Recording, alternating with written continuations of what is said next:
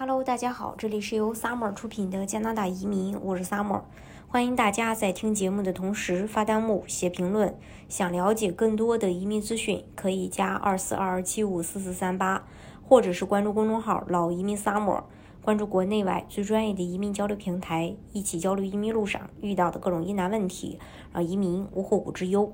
呃，加拿大呢，在当地时间二月十四日也公布了。二零二二年到二零二四年的移民水平，呃，总的这三年呢要接收一百三十二万多人，呃，然后呢，呃，其中二零二二年要接收四十三万多人，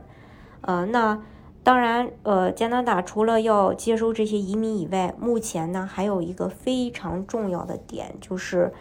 呃，关于从去年十二月份以来的这个申。这个申请的审理数据，永久居民申请的积压数总共减少了六千两百四十份。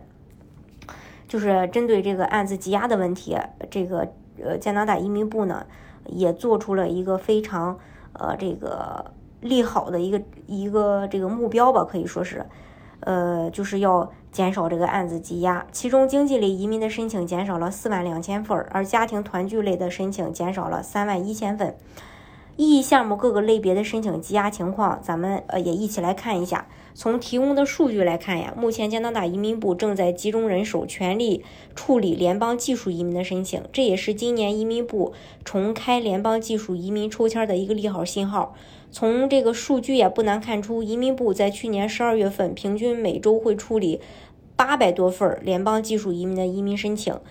呃，导致积压的申请数也在逐步减少，接近约四千八百多份吧。而我们这个事务部近期也收到了几个申请联邦技术移民的这个进一步好消息，呃，比如说通知录指纹啊、体检啊、补充无犯罪记录啊等等。对于二零二一年每周只审理了一百五十多、一百五十多份的这个情况，移民部在这方面可以说是做了极大的努力，然后来改善了这个联邦类别的审理程序。使得每周能够处理的申请数量大幅度提高，而针对加拿大境内申请人的联邦经验类移民项目也有非常良好的进展。总体来说，积压数量大幅下降。从提供的数据来看，去年十二月开始，移民部一直在积极处理这类移民的申请，大约减少了九千五百份的积压申请。然而，目前仍然大约有一万五千一百多份的申请等待审理，这也就意味着移民部极有可能会在未来几个月内清空联邦经验类别所有积压的申请，重新在今年中旬恢复邀请联邦经验类别的申请。在移民部集中人手处理联邦技术移民和联邦经验类别的移民申请时，也变相的加重了省提名类别的申请积压。在联邦经验类。暂停抽签的情况下，移民部依然会定期每个月对省提名类别的申请人发出邀请。那为了缓解加拿大各个省的劳动力短缺情况，移民部也在考虑加快对这类申请人的移民审批。如果以目前已经入职联邦经验类但还没有被邀请的话，可以考虑申请目前所在省的提名项目，然后通过拼 P 类别申请永久居民身份。还有团聚类项目申请积压数量减少了九千多份。自从去年十月份以来，家庭团聚类项目的永久居民申请积压数总共减少了九千两百多份，大部分是来自父母团聚移民的申请。加拿大移民部每年都会在特定时间对父母团聚的申请人发出邀请。当申请人提交移民申请后，通常需要等待一到两年来获得移民身份。虽然加拿大移民部暂时还没有公布更多关于今年父母团聚项目的开放和抽签时间。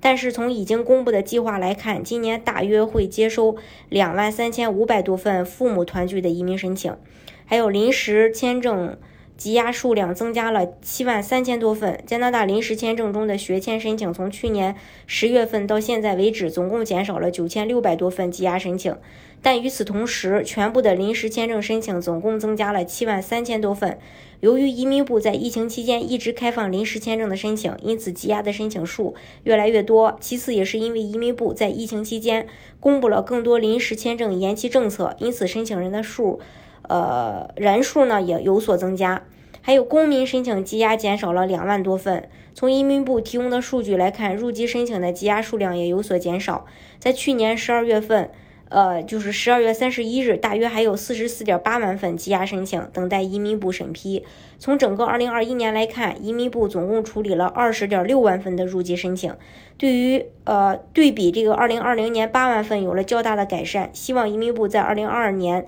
能够继续加速，呃加快入籍申请的审理速度，尽量恢复到十二个月的标准。还有魁北克的移民项目联邦申请积压情况。在这个魁省的移民申请这边，从数据也可以看出，移民部在去年十二份、十二月份以来，减少了一千七百八十五份的积压申请。对于目前正在考虑魁省等待 PR 身份的申请人来说呢，也绝对是一个好消息。